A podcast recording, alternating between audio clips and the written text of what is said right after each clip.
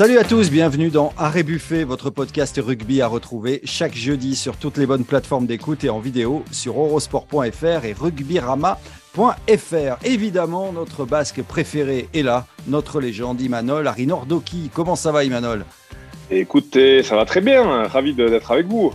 Eh oui, j'ai vu que tu es habillé tout en bleu, c'est pour, euh, pour rendre hommage à, l'équipe de France féminine qui va démarrer sa Coupe du Monde Exactement, c'est le bleu de l'équipe de France. On en parle dans quelques instants. À tes côtés, comme chaque semaine, deux journalistes de la rédaction du Midi Olympique.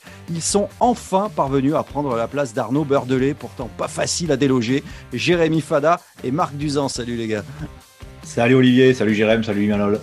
Salut, c'est vrai, quand Arnaud est en place comme en mêlée, c'est pas, pas simple. Hein. Marc, c'est la première hein, pour toi, je crois, cette, saison. Hein. Oui, je suis ravi d'apprendre qu'Imanol est ton basque préféré, puisque je te rappelle qu'on est né à 8 km d'intervalle tous les deux. Ah bah écoute, je savais pas. Et voilà. Oui, c'est normal, Marco, c'est comme ça.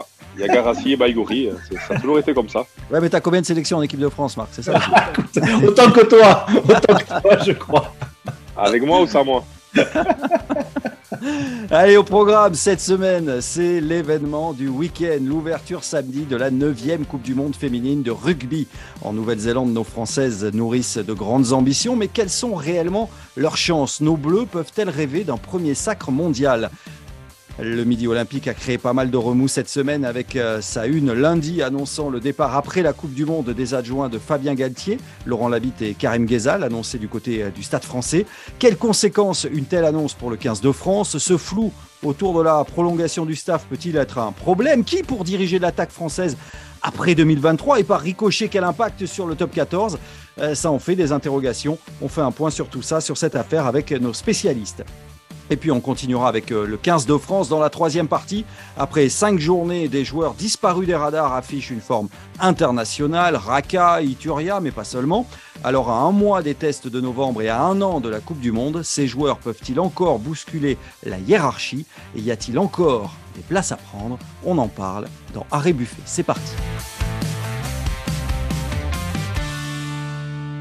Messieurs, vous avez évidemment réglé euh, déjà votre réveil. Samedi, c'est l'ouverture de la Coupe du Monde féminine de rugby en Nouvelle-Zélande et à 3h15, le 15 de France lancera la compétition face à l'Afrique du Sud à l'Eden Park d'Auckland à 3h15 dans la nuit de vendredi à samedi. Nos Bleus sont dans une poule relevée puisque outre l'Afrique du Sud, il y a l'Angleterre, les fameuses Red Roses, les favoris de la compétition avec la Nouvelle-Zélande et puis on retrouve dans cette poule également les, les Fidji. Alors euh, avant de rentrer plus en détail sur la compétition, Emmanuel, moi j'avais une question pour toi. Une Coupe du Monde en Nouvelle-Zélande, c'est un événement. Tu l'as vécu, évidemment, on s'en souvient en 2011. Quel souvenir gardes-tu de l'ambiance, de la ferveur? Il y a la, pression de la compétition, mais il faut savoir aussi profiter d'un tel événement, non? Quand on est joueur. Quel conseil tu pourrais donner, d'ailleurs, à nos bleus, euh, aux filles qui vont, qui vont découvrir ça? Bah écoutez, j'ai pas vraiment de conseils à leur donner parce que chaque groupe a sa propre histoire. Mais voilà, comme tu l'as souligné, je pense que c'est vraiment important de s'approprier l'événement et de le vivre, voilà, d'être acteur de, sa compétition. Donc voilà, puis aux filles, euh, je leur souhaite surtout de, profiter euh, de ces moments-là parce que ça arrive quand même rarement dans une carrière. Et en plus, au pays du, rugby, euh, ça, c'est tout bon pour elles. Voilà, ça va être, ça va être génial comme compétition. Forcément, une poule très relevée, mais c'est pas plus mal. Au moins, il n'y aura pas de, de d'observation. Il va falloir rentrer directement dans, la compétition et vont savoir rapidement où elles en sont. Euh, Jérémy, euh, Marc, l'objectif pour les Françaises, il est clair. Hein. Euh, je ne m'emballe pas quand je dis que l'objectif, il n'y en a qu'un, c'est le titre pour ces filles qui restent sur deux, troisième place lors des, deux dernières éditions. Hein. Ouais, clairement. ce 15 de France féminin, il a, il, a, de réels atouts dans sa manche, et notamment la, mêlée la plus puissante du circuit mondial, je crois. Euh, en revanche, il a aussi de vraies carences, euh, puisque, mis à part euh, Madou Soufal, la, la, deuxième ligne des mètres 84, qui sera encore la, la plus grande joueuse de la, de la, compétition en taille, je parle. Euh, cette équipe de France, elle manque cruellement de, de puissance. Et à ce sujet, tu vois, la, la paire de centre Vernier-Philopon, qui sera titularisée contre, contre l'Afrique du Sud samedi, elle, elle, elle, fait le boulot, je veux dire, mais elle n'est elle, elle, est pas très active balle en main, pas très, pas, pas très dangereuse. Elle souffre de la comparaison avec ce qu'on connaît en Angleterre, avec Emily Scarratt notamment, qui est, la, qui est la star de ce jeu, qui est une trois quarts centre surpuissante, qui crée des brèches et qui, qui fait jouer son équipe dans l'avancée. Donc, euh, l'équipe de France, oui, elle a, des. Belles capacités, euh, mais est-ce qu'elle est favorite? Euh, Clairement non. Bah, après, je crois que les filles le, savent, hein, qu'elles ne sont pas favorites. Euh, elles, alors si on écoute le discours euh, officiel, c'est être en mesure d'être champion du monde. Non, mais je veux dire par là que les, derniers mois n'ont pas forcément été rassurants. On avait euh, eu des grosses ambitions sur le dernier tournoi destination. On se rappelle que le match décisif contre les Anglaises, je crois d'ailleurs que c'était à, Bayonne, bah, on s'était fait un, petit peu allumer hein, quand même contre ces mêmes Anglaises qui sont aujourd'hui la meilleure nation du monde. Et là, les, matchs de préparation n'ont pas forcément été très rassurants non plus, avec notamment une défaite contre, contre l'Italie. Par contre, là où je rejoins Marco, c'est qu'on sait que il y, a, des vrais, euh, y a des, vrais atouts dans cette équipe, des vrais facteurs X. On pense aussi à, à Sensus en numéro 9 qui a été élue euh, meilleure joueuse du, dernier euh, tournoi des, des, Six Nations. Alors, bah, tu parlais de 2011, Olivier. J'allais dire, euh, c'est un peu ce qu'avait vécu euh, Imanol avec, euh, avec la génération de 2011. C'est qu'on savait qu'ils avaient des atouts énormes et ils ne se présentaient pas forcément en, très grand favori, en outsider quand même de la compétition. C'est exactement, à mon sens, la position aujourd'hui des Françaises. Quelquefois, ça peut aussi avoir du bon de ne pas être présenté parmi les, deux nations ultra favorites de la. Ouais, il faut, souligner que la, le premier match contre l'Afrique du Sud devrait bien se passer puisque l'équipe d'Afrique du Sud féminine, c'est quand même très très faible. Les Bleus leur avaient passé 42 points lors de la dernière tournée de novembre. Enfin, elles sont costauds les Sud-Africaines, mais c'est un défi physique perpétuel et assez prévisible. Donc, la première étape devrait bien se passer pour les Françaises et les mettre en confiance, je l'espère. Oui, puisque le gros choc, ce sera lors de la deuxième journée. Hein. Ce sera samedi euh, prochain, enfin, ce sera dans, donc euh, dans, une dizaine de jours maintenant face à l'Angleterre. Alors, euh, l'Angleterre, je regarde les stats, c'est incroyable. Hein. elles nous ont battus lors des dix dernières confrontations. Les Anglaises, elles ont remporté leurs 25 derniers matchs. paf, on se retrouve dans la, même poule. Alors, en cas de défaite, il n'y aurait rien de rédhibitoire, hein, parce que le système de qualification, c'est les, au moins les deux premiers de chaque poule qui passent. Mais bon, ce serait quand même pas mal d'arriver quand même à, rivaliser dans cette phase de poule face à l'Angleterre, non? Bah, Rappelle-toi, Olive, euh, la Coupe du Monde 2019, il me semble que l'Afrique du Sud a perdu contre la Nouvelle-Zélande en, phase de poule. En phase de poule, pardon, ça n'a pas empêché les Springboks d'être champions du monde derrière. Donc, euh, évidemment, ça n'aurait rien de rédhibitoire. L'Angleterre, c'est clairement la bête noire. Euh, de ce 15 de France féminin. Les filles qui, bah, il y a un an de ça, hein, avaient battu deux fois les Néo-Zélandaises en France, les autres favorites de la compétition. Alors, on peut dire ce qu'on veut sur l'équipe néo-zélandaise de, à ce moment-là. Il n'empêche parce qu'elle a été bien régénérée, cette équipe, depuis. Mais on avait battu ces, fameuses, euh, ces fameuses Blacks. Par contre, les Anglaises, ça fait longtemps qu'on n'arrive plus à les battre, effectivement. Ouais, ce qui est hallucinant chez les Anglais, c'est leur puissance dans l'exercice des molles pénétrants. Quoi.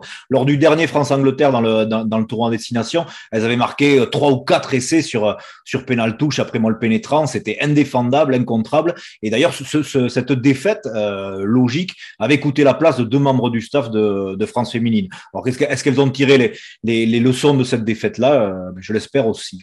L'entraîneur sélectionneur maintenant, c'est Thomas Darac. Mais enfin, quand même, ne pas être en mesure de euh, de faire face à ces euh, molles, à ces groupés pénétrants. Emmanuel, ça se travaille quand même, ça. C'est, oui, ça, se travaille. Hein. elle le savait aussi lors du dernier tournoi, hein, le, match, euh, le match joué à Bayonne. elle était préparée à rivaliser avec la puissance des, Anglaises, mais bon, ça n'a pas suffi parce que les Anglaises ont quand même mis à mal les Françaises. Et puis, outre cette puissance, euh, qu'on peut éventuellement contrer, même en se préparant. Euh, elles ont quand même, les Anglaises, elles ont, deux, trois joueuses qui, sont au-dessus physiquement et qui font vraiment beaucoup de différence et qui sont vraiment dures à, dur à arrêter. Donc, il y a vraiment une machine en face. Mais euh, je pense pas que non plus l'écart soit insurmontable. Donc, voilà, avec peut-être un grain de folie, un peu de, un peu de confiance, une, spirale positive au moment d'attaquer euh, cette, phase de poule. Euh, premier match pour se mettre peut-être en, confiance contre les, les Sud-Africaines. Pourquoi pas arriver à, à, une belle compétition, mais on va, on va, être, on va être vite fixé. Oui, après, c'est sûr que les Anglaises, voilà, c'est quand même très solide. Euh, un mot sur euh, les joueuses à, suivre hein, du côté des, de nos bleus durant cette compétition, messieurs. Bon, là, il y a Gaëlle Armé, la capitaine, qui sera absente hein, lors du, premier match face à, face à l'Afrique du Sud. Mais on tu l'as évoqué, il y a leur Sensus, hein, était donc meilleure joueuse du dernier tournoi des destinations. On peut parler de Caroline Drouin également, la vice-championne olympique à, à 7, si je ne dis pas de bêtises. Voilà, c'est des, hein, quelques-unes des, joueuses à, suivre dans la compétition. Qui formera la, charnière avec euh, Laure Sensus. Euh, oui, Laure Sensus, c'est un atout incroyable, d'autant que cette fille, qui vient d'être élue euh, meilleure joueuse du tournoi destination, meilleure internationale française de l'année, elle mettra un terme à sa carrière à l'issue de cette Coupe du Monde, à seulement 27 ou 28 ans. Voilà, elle a décidé depuis un petit moment. je vous conseille de lire l'interview dans, le Middle Mag de ce mois-ci, interview croisée avec Pauline Bourdon, où elles évoquent d'ailleurs pour la première fois toutes les deux leur vie de couple. Ces deux filles qui jouent au même poste, qui se partagent le poste de demi-mêlée en, équipe de France et au Stade Toulousain. Eh ben voilà, elles sont amoureuses dans la vie, elles vivent ensemble, elles vont se marier l'été prochain. C'est assez, euh, c'est assez rigolo comme euh, situation. Euh, et, ce sont deux des meilleurs atouts d'ailleurs du, 15 de France. à suivre aussi quand même la composition de la troisième ligne, tu l'as dit, la capitaine Gaëlle Hermé est absente. Elle s'entraîne de nouveau normalement, mais elle a été jugée un petit peu trop juste. Il y a Julie Henry aussi qui est encore un peu juste. Et c'est peut-être aussi pour préparer un peu le défi physique. Il a été choisi en troisième ligne de titulariser euh, Escudero et Mayence. Escudero qui peut jouer aussi deuxième ligne, qui est assez, assez puissante, et Mayence qui est certainement la meilleure plaqueuse euh, française. C'est peut-être aussi pour euh, ramener de l'énergie, de, de, la présence physique dans ce pack que ce choix a été effectué. Euh, avant de voilà ce qu'on pouvait dire hein, sur, euh, sur les filles qui vont démarrer cette, euh, cette Coupe du Monde à partir de, ce week-end. Évidemment, chaque semaine, on en parlera. On essaiera, pourquoi pas, d'avoir Simon Valzer hein, qui est là-bas pour le Midi Envoyé spécial. Envoyé spécial. Envoyé spécial. Ouais, non, mais bon, après, il faudra qu'il se couche un petit peu tard, je crois, pour qu'on enregistre le podcast. Hein. Ça, ça, me dérange. Matin, mais ça ne le dérange pas, ça, non? C'est pas un problème. Lève tôt. Ouais, d'accord. Euh, juste un mot quand même euh, de manière plus générale sur le, rugby féminin. On voit là, cette compétition est quand même euh, diffusée sur une grande chaîne nationale, TF1. Il y a eu la médaille d'argent aux Jeux Olympiques grâce à l'équipe de France à 7. Vous, au, Midi Olympique, est-ce que vous sentez que les, filles sont en train de se faire peu à peu, évidemment, une, petite place par rapport aux garçons Écoute, euh, oui, le rugby féminin le va en poupe. 2,4 millions de pratiquantes euh, dans le monde, euh, des pics d'audience à 2,8 millions ou 2,9 millions, je crois, sur la dernière victoire face au All Black il y a, il y a 2-3 ans. oui, clairement, ça, ça fonctionne bien. Nous, au Midi Olympique, pour l'instant, on, ne le sent pas trop. Au niveau des audiences sur Rugbyrama ou, ou sur les ventes en kiosque, pour l'instant, non, mais ça va venir, j'imagine. Très bien. Ah. Il y a quand même une. Au-delà de ça, il y a quand même une vraie vague de sympathie autour de, cette équipe-là. Et ça s'est vu dans les stades. Euh, je ne sais pas si tu y étais, Emmanuel, à, Bayonne, mais euh, les filles qui ont fait quasi le, plein avec de l'ambiance en tribune euh, et, les filles avec qui on a pu discuter, mais quand moi j'ai fait cette interview de Sensus et Bourdon, elles nous disaient on sent quand même qu'il y a beaucoup plus d'enthousiasme autour de nous, les gens sont hyper bienveillants. Par exemple, ce jour-là, on a perdu, ils nous ont tous encouragés il y a, voilà, il y a un truc qui est quand même en train de prendre autour de, cette équipe et c'est tant mieux. Et effectivement, la Coupe du Monde peut finir de, servir de déclic à ce niveau-là. il faudra pour ça un gros résultat quand même. Ouais, je, je relèverai un, de plus que quand, l'équipe de France euh, des hommes, hein, je parle à les mâles, euh, cette équipe de France féminine, euh, voilà, elle a, elle a tiré la, la lumière sur elle de par déjà un discours rafraîchissant, euh, de l'enthousiasme, euh, une certaine énergie, et puis voilà, une façon aussi de, de jouer euh, qui, qui, est en, qui était en progression, et puis des résultats. Donc forcément, voilà, c'est une équipe aussi qui va avoir besoin de, de résultats un peu pour, pour attirer les, les, projecteurs sur elle et puis sur le rugby féminin. Mais, mais c'est vrai que ça faisait plaisir en tout cas avoir, avoir joué cette équipe. Donc voilà, on leur souhaite plein de bonnes choses pour cette Coupe du Monde. Oui, ce, qui plaît, ce, qui, ce, qui, plaît, aux gens, c'est que le rugby féminin ressemble au rugby de papa, quoi, au rugby qu'on a connu dans les années 80-90. C'est un rugby fait de vitesse, d'évitement, et euh, il y a très peu de jeux au pied. Quoi. Donc oui, c'est spectaculaire et c'est très agréable, c'est très agréable à suivre. Allez, on leur souhaite euh, bonne chance à nos filles. Ça démarrera donc dans la nuit de vendredi à samedi à partir de 3h15 face à euh, l'Afrique du Sud. On va parler encore du, du 15 de France, mais des garçons cette fois.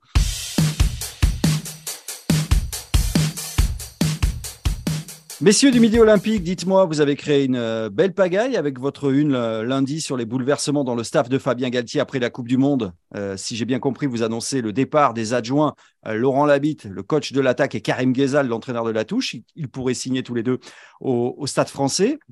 c'est une sacrée info, ça. on peut peut-être d'ailleurs s'étonner du, timing. Pourquoi, pourquoi ça sort maintenant? Pourquoi ce, flou entretenu autour du, staff de l'équipe de France?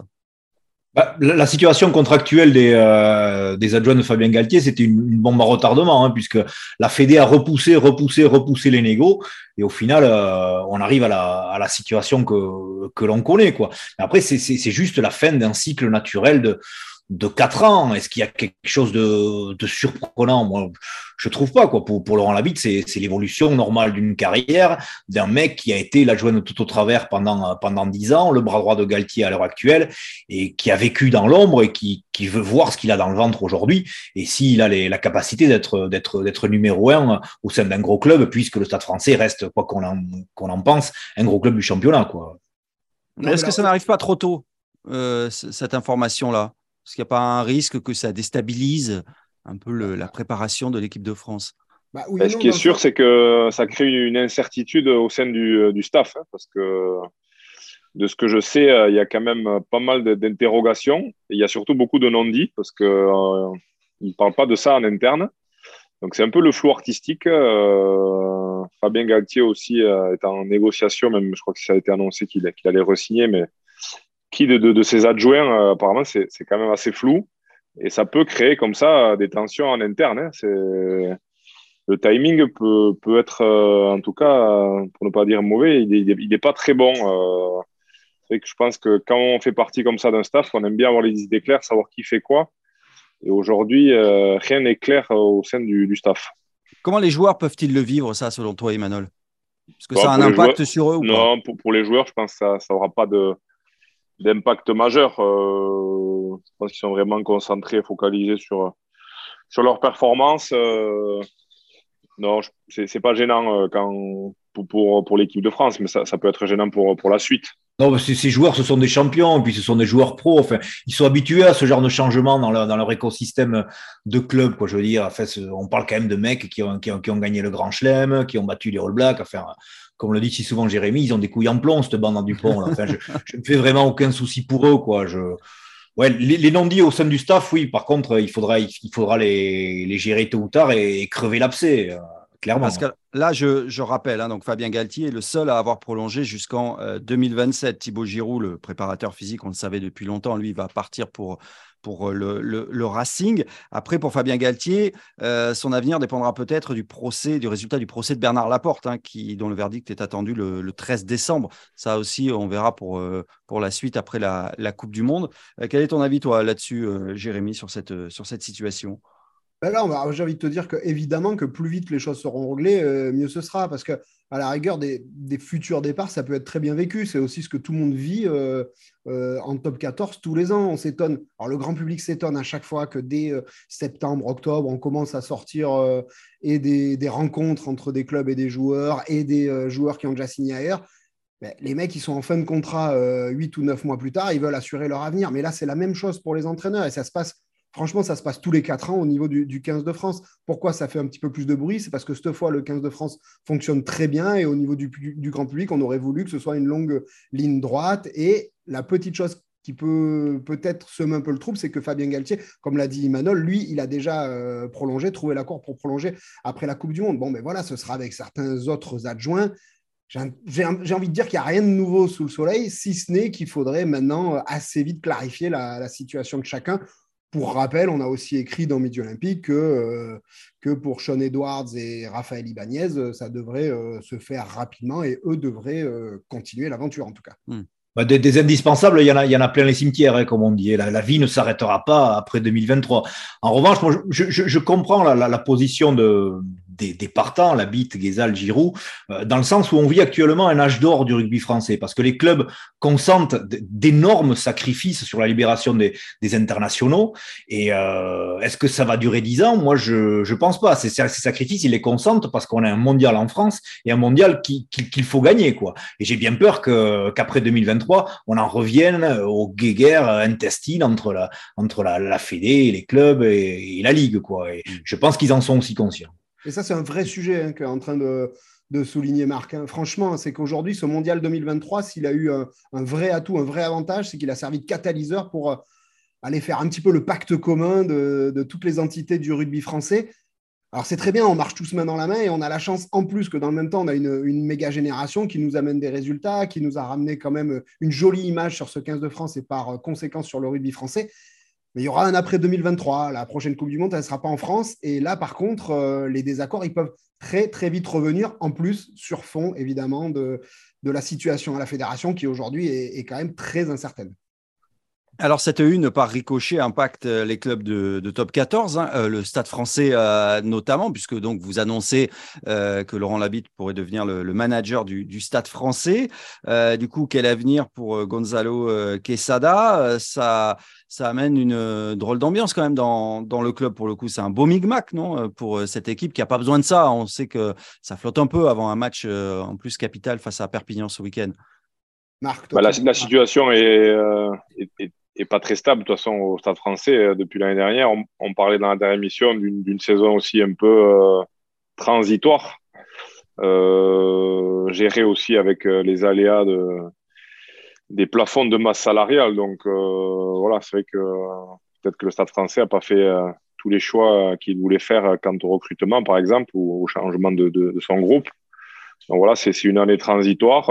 cette information forcément qu'elle va pas, va pas forcément, euh, excusez-moi, elle va pas, elle va pas, va pas changer non plus la, donne et, et, la saison, je pense, des, des joueurs. Voilà, s'il y a quand même de la cohésion et je pense que c'est cher aussi à Gonzalo Quesada que que le groupe vive bien, euh, il fera en sorte que que ça se passe bien et, et dans et dans le pire des cas, peut-être que ça donnera aussi peut-être l'envie aux joueurs de de bien finir aussi tous ensemble parce que ce sera certainement aussi le, le fin d'un cycle, euh, que ce soit pour Gonzalo Quesada, mais aussi pour pas mal de joueurs. Donc, euh, l'aventure d'une histoire commune, parfois on a envie de, de, de, bien la finir. Donc, avoir un peu, ben, ça peut-être euh, permettre à, à ce groupe finalement de, trouver une identité ou une volonté commune de, réaliser une, une, une, belle saison. On cherchait un peu des, des points en tout cas de, cohésion la semaine dernière, mais peut-être que ça en, ça en sera un. Il va de soi que, que Gonzalo Quesada est, fragilisé actuellement, que sa relation avec Thomas Lombard, le, DG du club, n'est pas, n'est pas au beau fixe, et que Gonzalo Quesada ne fera pas équipe avec, avec Laurent Labitte euh, après la Coupe du Monde. Quoi. Mais est-ce que Gonzalo Quesada finira la saison euh, Ça, c'est, une autre question. Quoi. Euh, est-ce, qu'il n'est pas là. en place? Ouais, mais la, la, question mérite de se poser. C'est, le flou artistique autour de, son, de, de, de, sa situation actuellement. Bah, la situation, elle est, elle est Olivier, elle est explosive. Et c'est logique. Euh, mais toi, à la place aussi de Gonzalo Quesada, qui, comme toi, a reçu cette information euh, dans le week-end, même si, faisant partie du milieu, il avait dû quand même avoir des, des vrais bibs. Mais la situation, elle est explosive aujourd'hui à Paris et les résultats sportifs ne font pas en sorte de, l'apaiser non plus. Oui, d'autant, je le rappelle, qu'il y aura un match quand même donc très important ce week-end face à Perpignan. Alors, on anticipe un peu, mais euh, Parmi les, potentiels successeurs de Laurent Labitte, il y a des noms qui sortent du chapeau. J'ai vu euh, Pierre Mignoni, euh, Hugo Mollin. On doit surveiller ça de près aussi du côté du, Stade toulousain ou, du, euh, ou de Toulon, bah, Là, sur ce sujet, j'ai envie de te dire, Olivier, que forcément, c'est prématuré, mais c'est normal que ce soit ces noms-là qui sortent les premiers. Pourquoi? Parce que Bernard Laporte et même, je pense, Fabien Galtier, ils ne sont, ils sont pas fous. Ils vont aller chercher le plus de compétences possible. Euh, Pierre Mignoni, il a été l'adjoint pendant des années de Bernard Laporte. Ils, ont juste été champions d'Europe ensemble. Son CV ultra reconnu. Euh, Hugo Mola, c'est l'entraîneur du moment. Hein. C'est voilà, euh, le Stade Toulousain, champion de France 2019-2021, champion d'Europe 2021. C'est normal que ce soit les premiers noms que j'allais dire qui sont, qui sont évoqués. Après, ne pas oublier que ce sont des, des, mecs qui sont numéro un dans leur club, qui sont sous contrat longue durée. Et aujourd'hui, voilà, il me semble prématuré pour, pour, aller plus loin que, que ça. Bon, je pose la question différemment. Vous, vous aimeriez voir qui, par exemple, succéder à, à Laurent Labitte? Ah, ça, c'est une bonne question, euh, Olivier. Merci. On ne se l'est pas posé d'ailleurs. Mais euh, pour revenir au premier sujet, euh, je vois mal quelqu'un qui est numéro un aujourd'hui dans son club, que ce soit Pierre Mignoni ou, Hugo Mola, passer à entraîneur. Même pour l'équipe de France Même pour l'équipe de France, Emmanuel? Non, je ne crois pas. Je pense qu'ils ont vraiment. C'est des personnes et des, des managers qui, voilà, qui, qui aimeraient certainement euh, être, possible être, être euh, entraîneur voilà, de l'équipe de France. Je les vois mal euh, repasser au stade d'adjoint sous, sous, la coupe et sous les ordres de, de, de, Fabien Galtier, par exemple. Il ne faut pas oublier que tu fais un sacrifice financier quand tu passes de, numéro 1 en club à, adjoint en, en 15 de France. Et le sacrifice financier, il est tout sauf anodin. Quoi. Surtout s'il y a changement de présidence ah en juillet prochain.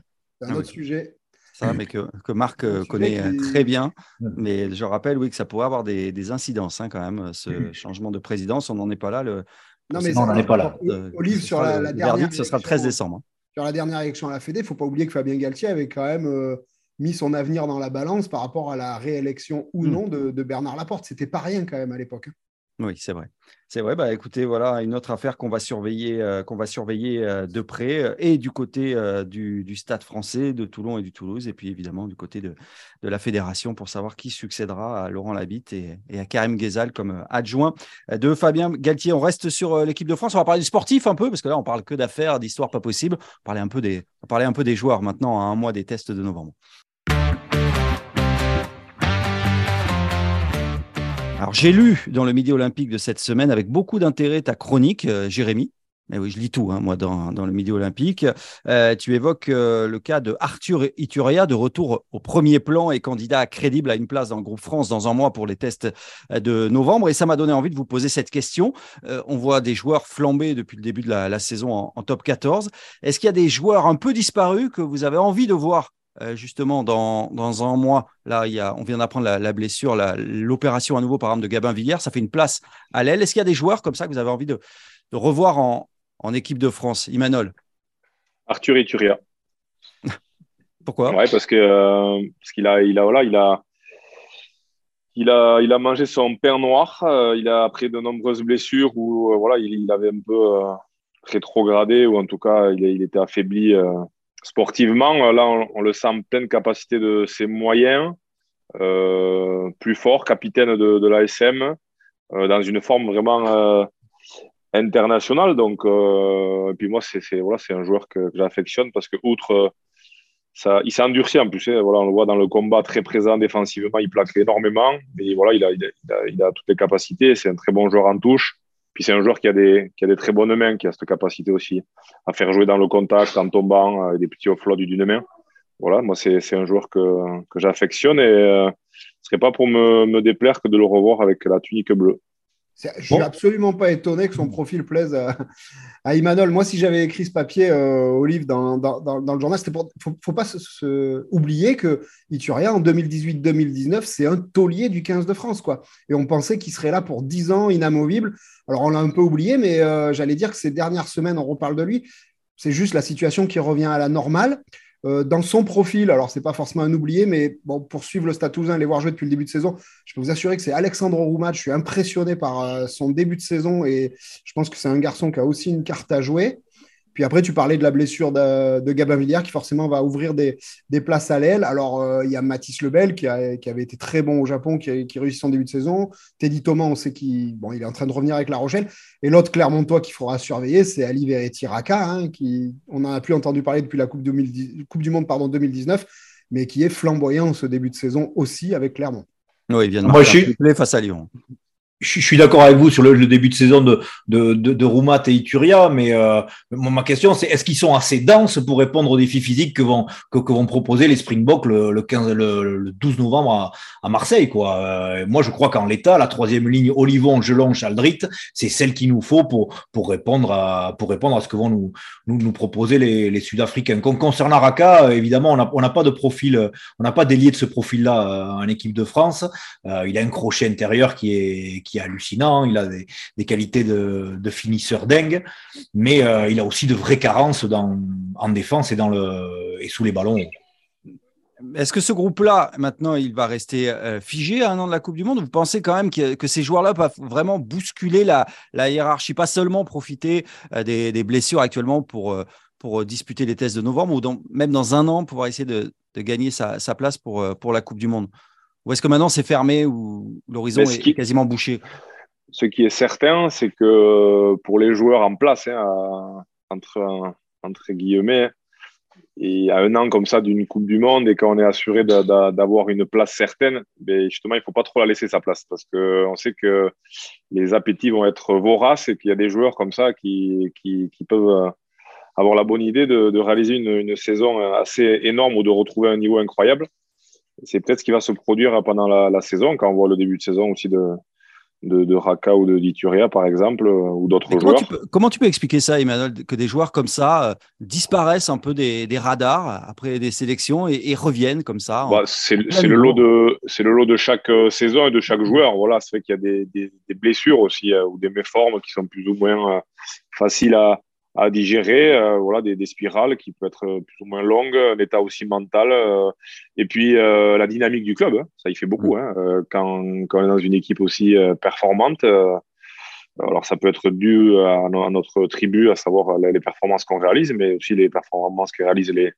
les copains, parce que voilà, on a besoin de, de, tout le monde dans une équipe de rugby, et, et forcément, quand on retrouve un peu de confiance, comme c'est le cas actuellement de de Clermont, mais il y a des joueurs qui, qui, retrouvent aussi la confiance et qui ressortent du, du panier. Donc voilà, ce qui est important surtout, euh, comme je disais, c'est de pas trop laisser sa place parce que même si c'est sur blessure, euh, voilà, une tournée de novembre où, un joueur peut, peut, prendre, peut grignoter du temps de jeu, ça peut, ça peut pas redistribuer les cartes, mais, mais, mais ça peut en tout cas ouvrir la porte. Et, euh, et, je pense qu'il y, a, il va y avoir quelques surprises d'ici la, la Coupe du Monde. Mais en plus, euh, Olive, pour répondre à ta question, s'il y avait eu euh, zéro blessé, euh, le groupe en place, je t'aurais dit évidemment, il n'y aura pas beaucoup de changements, les mecs sont en place, à part un ou deux ovnis comme les appelle Galtier, mais ça, c'est dans un monde idéal et on voit bien en ce moment que ça, ça n'existe pas. Et d'ailleurs, en ce moment, on n'est pas épargné. Hein. voilà. Cyril Bay, François Cross, Gabin Villiers, Virimi Vakatawa, Arthur Vincent bon, et Romain Tamac, et j'en oublie. Et ben voilà, toutes ces blessures, on dit souvent, hein, c'est une la palissade, mais le, malheur fait, des uns fait le bonheur des autres. Et eh ben, ça ouvre la chance à d'autres. Et on a eu des exemples là, ces dernières années. Gabin Villiers en a été un, euh, Melvin Jaminet en a été un. Quand un mec rentre, même sur blessure, et qu'il fait un gros match, après, il faut, pouvoir le déloger. Donc, euh, effectivement, un an, c'est long. D'ici là, il peut y avoir d'autres blessures, il peut y avoir beaucoup de méformes, il peut y avoir des, mecs qui, éclatent, qui explosent. Et, on ne sait pas encore hein, l'équipe qui sera alignée euh, en novembre prochain. Vous, vous imaginez donc euh, Fabien Galtier faire appel à un garçon comme, euh, comme Raka et, ou Ituria, euh, les appeler?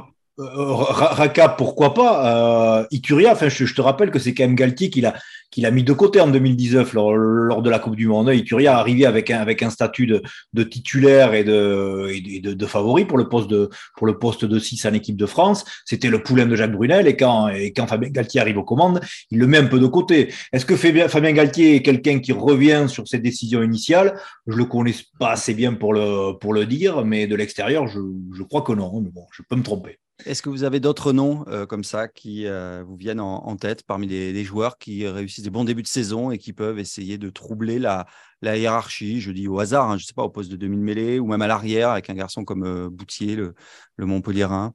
Ah ben alors là, le problème, c'est que tu viens de citer deux postes où, où j'allais dire ça tombe de l'arbre. Là. demi-mêlée, effectivement, par exemple, un, garçon comme Léo Colli, il crève l'écran, il est, il, est, il est super fort, mais mais bon, on a Antoine Dupont, on a Maxime Loucou, on, a, euh, on a Couillou, on a Serein qui est bon à Toulon, on a Le Garret qui éclate au Racing. Enfin voilà, et à l'arrière, c'est pareil. Euh, Jaminet, Dulin, Ramos, euh, enfin Buros. oui, donc les, garçons que tu viens de citer, enfin en tout cas sur les postes que tu viens de citer, il me semble que les, les mecs sont en place. bon, numéro 9, c'est réglé pour le poste de numéro 1. À l'arrière, ça va être intéressant quand même la bataille entre les, les, les, les euh, Jaminet, euh, Ramos, Dulin, ça risque d'être intéressant. Moi, je suis pas d'accord. Pour moi, le poste d'arrière, il est réglé depuis, depuis fort longtemps. Tu as, un buteur à 95% ou 92% aujourd'hui. Euh, la frappe de Jaminet, elle est exceptionnelle. Elle est unique au niveau international. Et je crois que jamais Fabien Galtier et son staff ne se priveront de ce garçon. Je disais juste qu'il est moins installé que Dupont, à mon sens, bizarrement.